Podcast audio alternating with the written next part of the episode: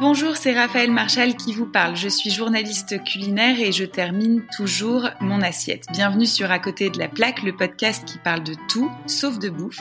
On connaît des chefs, leur parcours, leur terroir, leurs produits, leurs plats signatures, mais est-ce qu'on les connaît eux? Leurs envies, leurs phobies, leurs croyances, leurs faiblesses, leurs lubies, leurs secrets, leurs combats, leurs drôleries, leurs contradictions? Rien n'est moins sûr. Alors asseyez-vous et écoutez deux fois par mois sur Business of Bouffe. Bonjour Jean-François. Bonjour Fan. Comment allez-vous? Euh, Ce matin, très bien, dans ce monde un peu perturbé. Oui, n'est-ce pas? On, a des, difficultés à dire qu'on va très bien en ce moment. Oui, c'est ça. C'est un peu euh, la pudeur qui remonte.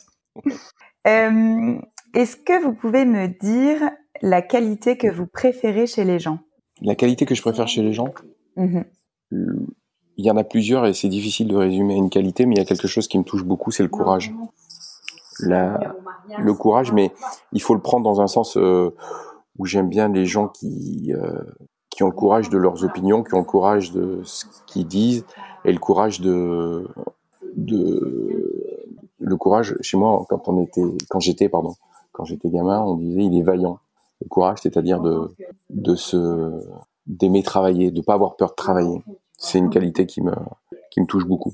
Et vous êtes entouré de gens comme ça? Oui, je crois, ouais. ouais, ouais, il y en a, y en a beaucoup. Ouais, ouais. J'ai, cette chance. Ouais. Enfin, je sais pas si c'est une chance, mais Si, parce que parce que la chance, elle fait partie de la vie. Il y a, y a y a beaucoup de choses qu'on provoque, mais la chance ou les opportunités. Mais est-ce que les opportunités, c'est pas aussi de la chance? Je crois. Hmm. oui, je pense qu'il faut y croire. Vous avez raison. Euh, Qu'est-ce qu'on ignore de vous? J'espère beaucoup de choses.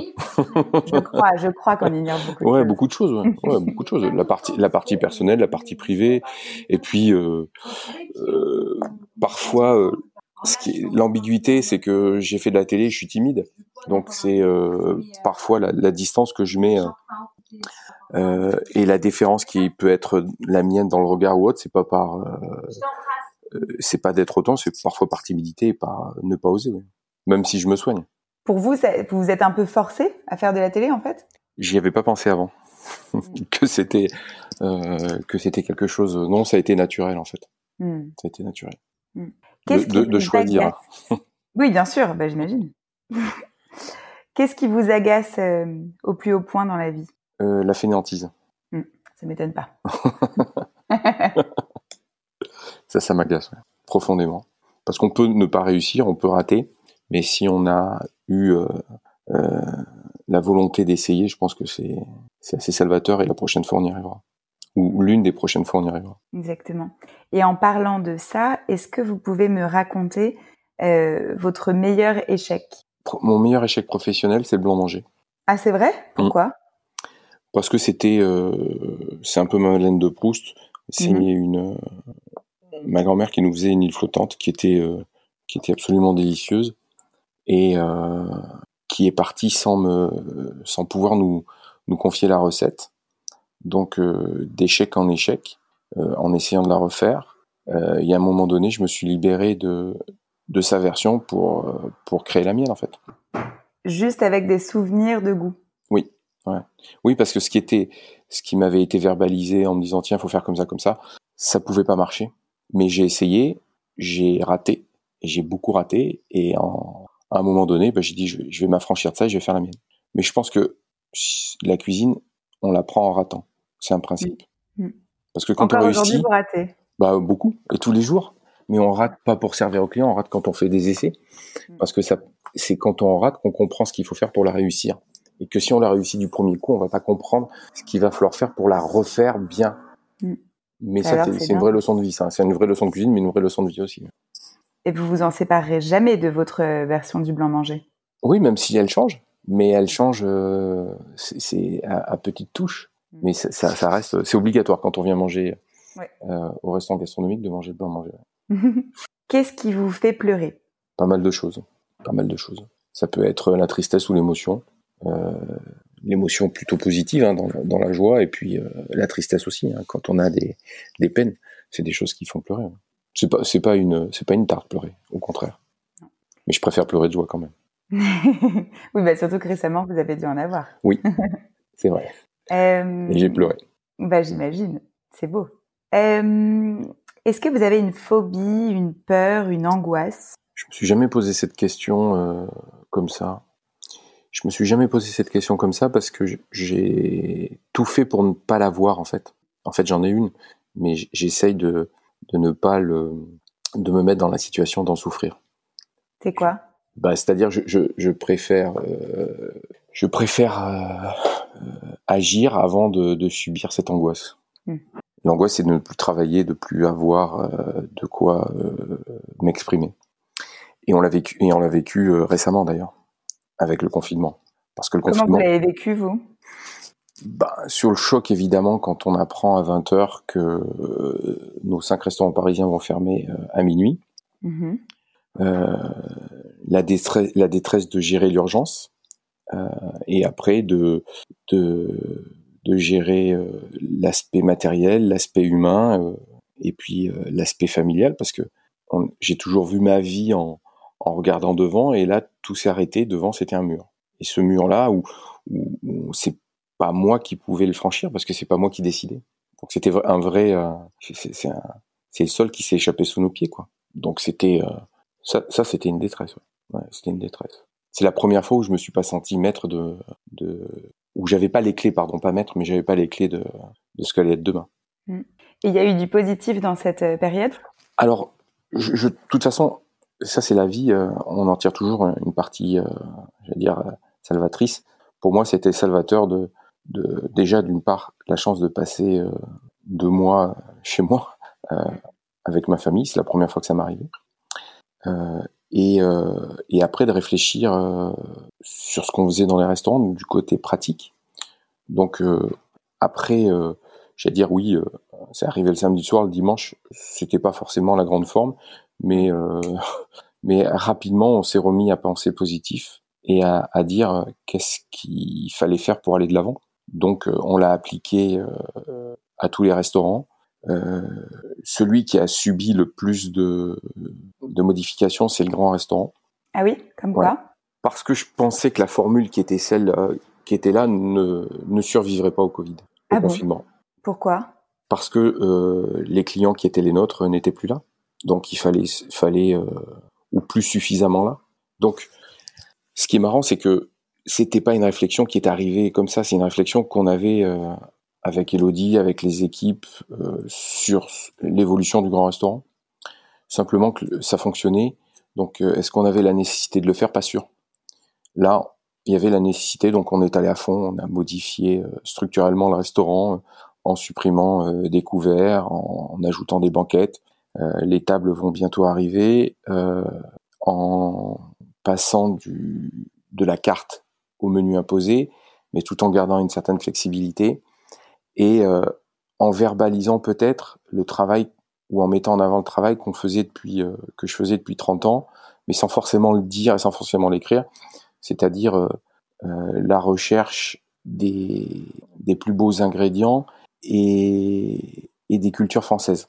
C'est pour ça que j'ai mis en avant les, les, territoires de France. Parce que le terroir, ça géocalise un endroit est très bien, mais pour moi, la chose la plus importante, c'est euh, le territoire parce que ça, ça rassemble évidemment euh, le terroir, mais ça met aussi euh, le, le savoir-faire des femmes et des hommes qui produisent, qui cultivent, qui ramassent, qui pêchent, mais aussi parfois les cultures locales, parce que on peut s'imprégner quand on est à Paris d'une culture locale, mais pas local parisien, mais local d'où l'ingrédient a été a été produit. Parce mhm. qu'évidemment, euh, le terroir à Paris, c'est somme toute relatif. Donc d'avoir ce, ce chemin, voilà, et, et, euh, pendant ces deux mois, on a travaillé. Euh, en plus, nous, on a, on a, il y a eu deux mois de confinement plus un mois de fermeture, parce que à Paris, on n'a pas réouvert les restaurants en même temps que la France entière. Hein. On les a réouverts après. Euh, donc, bah, on a mis, on a mis ces trois mois et, et la date où on a pu réouvrir, j'ai eu un grand bonheur, c'est la naissance de ma fille, le 15 juin. voilà. Le jour même Le jour même. Ah, c'est beau. Ouais. Donc là, vous avez l'impression d'avoir comme ouvert un nouveau restaurant, en fait. Oui, mais ce que j'ai fait, euh, ce qu'on a fait il y a, il y a, il y a cinq ans, c'est-à-dire que euh, le jour où alors c'est pas le jour de l'ouverture, mais c'est le jour où, on a on a commencé à cuisiner dans le grand restaurant. C'est le jour où est né Antoine. Ah, c'est drôle. Ouais. On a ouvert dix jours après, mais le jour où on a commencé à cuisiner, c'est-à-dire à faire les essais, à appréhender euh, la cuisine, bah, c'est le jour où Antoine est né. Mhm. la réouverture, c'était le jour de Pia. Donc j'ai laissé quelques jours passer et on a, on a réouvert le grand restaurant. c'est des dates euh, qu'on peut jamais oublier. Oui, c'est clair. Ça va les, ça va les orienter dans une direction. Euh, est-ce que vous avez un trait de caractère dont vous aimeriez vous débarrasser? Euh, Oui, parfois, oui. Oui, parfois. Je suis assez collectionneur et, j'empile les. Je vais pas dire les, cochonneries, mais parfois j'empile un peu. Je suis assez archiviste, assez, euh, assez conservateur. J'ai du mal à. Je suis pas matérialiste, mais j'aime bien parfois amasser certaines choses. Et donc une fois par an, c'est le grand tri? Ben non, parce que c'est pas, je m'en suis pas débarrassé encore, mais j'y travaille. Marrant. Soit être antiquaire. Euh, c'est un... c'est un peu ça en fait. le grand scoop. Ouais, c'est pas. Mais parfois c'est lourd. Hein. Parfois c'est lourd à porter, hein. au, propre comme au figuré. Ouais, j'imagine. Euh, est-ce que vous avez une passion complètement inexplicable et qui n'aurait rien à voir avec euh, votre métier, mais qui vraiment vous, vous caractérise? Eh ben, c'est un peu la, c'est un peu la même chose. Ah ouais. Ouais, c'est un peu la même chose. C'est, euh, j'adore chiner, j'adore collectionner. Et donc concrètement, qu'est-ce que vous avez chez vous qui sert absolument à rien, mais que vous êtes incapable de jeter? Trop de choses. c'est ça le problème. trop de choses, trop de choses, trop de choses. Quand euh, quand je me mets dans quelque chose, euh, c'est toujours un petit peu un peu plus un peu plus que la raison. Donc trop de choses. Bah, je sais que vous avez une belle collection de livres. Oui, mais c'est de la même façon. C'est autant c'est quelque chose. Je vais pas, je vais pas dire que ça me, c'est un défaut, mais presque en fait, presque, parce que j'en mets trop en fait, j'en ai trop. Mais c'est pas grave. Non, c'est pas, c'est pas, c'est pas très grave. Et Elodie, elle a déjà essayé de faire. Euh, oui, oui, oui, oui, oui. oui, Elle a échoué. elle y arrive de temps en temps quand même. Et où est passé ce bro euh, Est-ce que vous êtes quelqu'un d'influençable? Ah, vous êtes le premier à me répondre oui. Oui, oui, bien sûr, bien sûr. Parce que je pense que euh, on n'a pas la science infuse et qu'on a besoin de se nourrir euh, parfois d'autres avis et d'autres d'autres visions pour que on soit on soit pas en décalage. Parce que si on n'est pas influençable, on trace bêtement, bêtement son chemin et on va faire des erreurs. Peut-être que ça évite de faire des erreurs, d'être influencé. Et c'est quoi la dernière chose sur laquelle vous avez changé d'avis?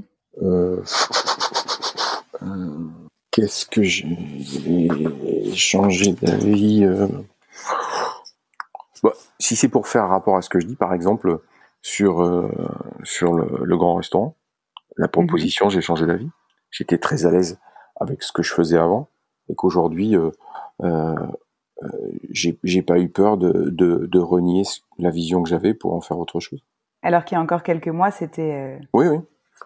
Oui, oui. Mais en plus, c'est euh, c'est une discussion qu'on avait depuis euh, très longtemps avec Elodie. Mm. Et je, je, pense que c'est important d'être influençable parce que c'est comme ça qu'on peut, qu'on peut avancer et qu'on peut faire évoluer professionnellement ses propositions et même dans la vie. Hein. C'est pas c'est pas lié qu'au monde professionnel, mais là je l'ai lié ce qu'on fait ici, je pense qu'il faut l'être. C'est important.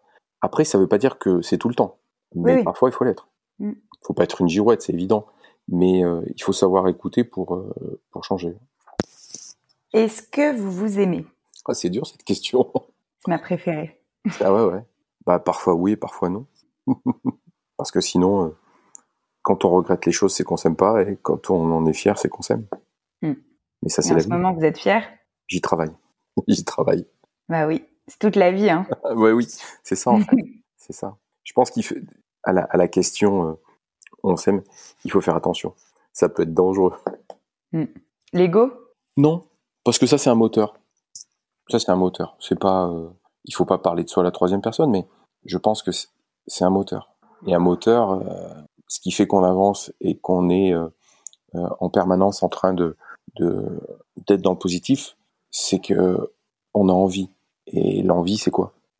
C'est une partie d'ego, donc c'est pas c'est pas négatif. Mm. L'ego, il devient quand euh, on parle de soi à la troisième personne. Ça, ça, ça devient un problème. Et c'est pas incompatible d'avoir de l'ego et d'être timide?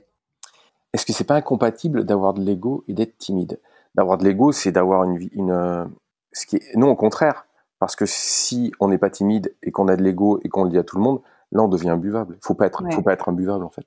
Ouais. Pas être imbuvable. Mais on peut l'être sans rien dire aussi. Hein. Mhm. On peut l'être sans rien dire. Moi, de temps en temps, je sais que de temps en temps, euh, et en plus, moi, j'ai pas la mémoire des, j'ai pas la mémoire des visages et des noms. Parfois, je reconnais pas tout de suite. C'est pas quelque chose qui, euh, et pour un restaurateur, c'est plutôt un défaut. C'est pas quelque chose qui, euh, qui me vient tout de suite. Alors parfois, la, la distance que je mets avec les gens, c'est que j'ai- un peu de, j'ai pas tout de suite euh, calculé, ou parfois je suis en train de réfléchir à autre chose.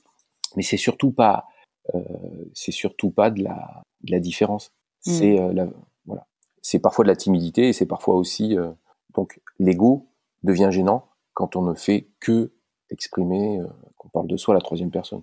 Ouais. J'étais Et- pas très clair dans mes propos parce qu'en fait c'est une situ- c'est c'est je, je suis pas euh, je veux pas dire de, de méchanceté de de ceux qui le qui peuvent le dire comme ça parce que c'est pas forcément un, un défaut. Non, non, bien sûr. Parfois, c'est euh, c'est complètement pas volontaire, quoi. Ouais ouais ouais ouais. Mais dans dans un sens comme dans l'autre. Mm. Et je peux le comprendre. Est-ce que vous êtes romantique? Est-ce que je suis romantique? C'est pas à moi qu'il faut le demander. vu, vu la question d'avant, merci d'avoir posé cette question tout de suite après, parce que vu la question d'avant, c'est pas moi qu'il faut le qu'il faut le demander. Ok, j'irai me renseigner. Est-ce que euh, vous êtes religieux? Alors, ça c'est euh, toute l'ambiguïté de toute mon ambiguïté, c'est que j'ai pas été baptisé par choix de mes parents, Mhm. que je ne l'ai pas fait par la suite, probablement par euh, fainéantise, et que la religion me passionne, et que l'histoire de la religion me passionne. Mhm. Si vous me posez la question, est-ce que je crois en Dieu? Probablement oui. Et euh, on a baptisé nos deux enfants. Mhm. Euh, et euh, enfin, on a bapti- on va, on va baptiser. Euh, Pierre, elle, est pas, elle vient de naître, elle n'est pas encore baptisée, mais les deux enfants vont être baptisés. Mhm. Pour moi, c'est, j'aime la religion, j'aime son histoire. je- trouve que ça fait partie de la vie et je- ça me passionne. Depuis toujours Je crois, ouais, ouais, ouais, je crois. Et c'est pourtant, je, je viens pas d'un milieu comme ça. Mhm. Bah, C'est encore plus fort, c'est- c'était Mm. votre choix à vous, quoi. Mm, C'est mon choix à moi. Alors, il faut quand même qu'on parle un petit peu de bouffe dans ce podcast, parce que ça suffit les questions perso. Est-ce que vous pouvez euh, me décrire avec le plus de, de détails et de fougue possible votre gros gueuleton idéal? Un gros gueuleton idéal. Avec qui, où, qu'est-ce qu'on mange Voilà, donc j'allais, dire c'est avec qui. C'est Ouais. ça l'important. Mm. Euh, avec les gens qu'on aime, bon, c'est assez facile. Euh, avec ma famille, Elodie et les enfants et, et les amis.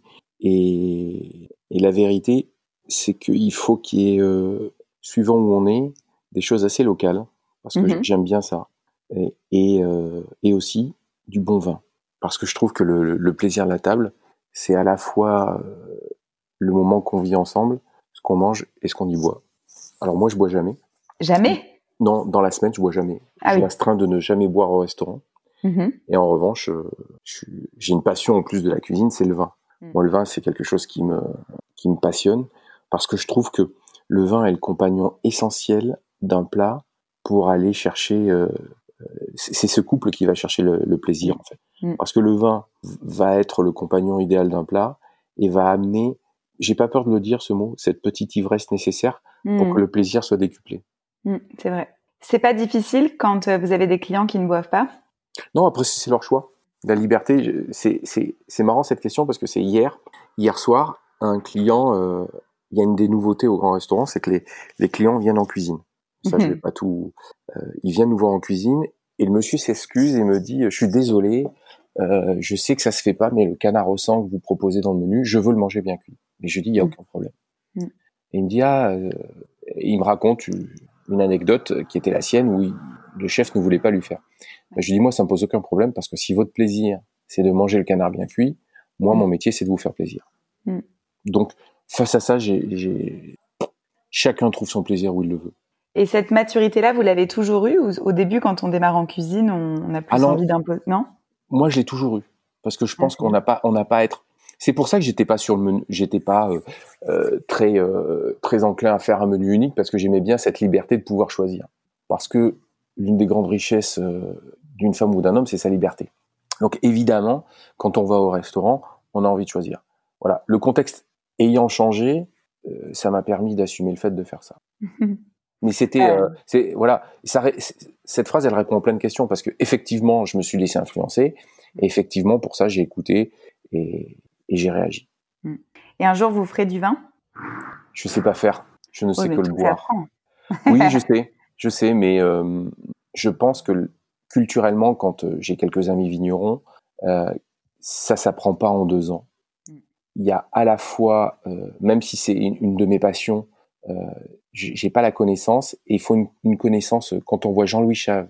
Quand euh, j'ai eu la chance de passer une journée avec Jean-Louis mm. et pas que dans la cave on est on est allé dans ses vignes et qui explique euh, les lawns les lawns c'est les Jean-Louis Chave c'est l'Ermitage. Mm-hmm. c'est un ermitage. J'ai fait mon école hôtelière là-bas. Je suis originaire de Valence.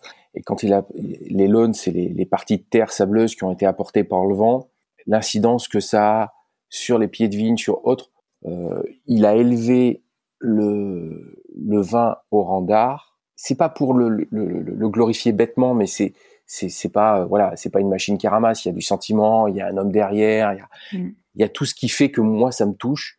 J'ai tellement de respect pour ces gens que je voudrais pas être euh, médiocre. Donc, non, je ferai pas de bien. Mais après, peut-être qu'un jour, mm. si j'ai la chance d'avoir trois pets de vigne et, et, faire une barrique, parce que j'avais un oncle, un grand oncle, pardon, parce que c'était c'est un grand oncle qui faisait son vin et qui était tellement mauvais, il mettait un carré de sucre pour le boire. Parce qu'à l'époque, à l'époque, les, les, les, gens euh, avaient toujours un pied de vigne dans un jardin, et, enfin quelques pieds de vigne, et faisaient du vin. Voilà. Ou on faisait du bourru. Le bourru, c'est euh, c'est le jus de raisin juste avant qu'il soit fermenté. Oui. Ou, ou, au début de la fermentation. C'est drôle. Eh ben écoutez Jean-François, euh, merci infiniment. C'était un vrai plaisir d'en savoir bah, un peu plus sur vous. Et puis, euh, j'ai pas tout dit, hein. Je sais, je sais. J'en garde pour le prochain, mais je vais appeler Elodie d'abord. Ça marche. Merci Jean-François. Merci Raphaël. Au revoir. Au revoir. J'espère que cet épisode vous a plu. Vous pourrez tous les retrouver sur Business of Bouffe deux fois par mois. D'ici là, continuez à bien manger en parlant d'autre chose.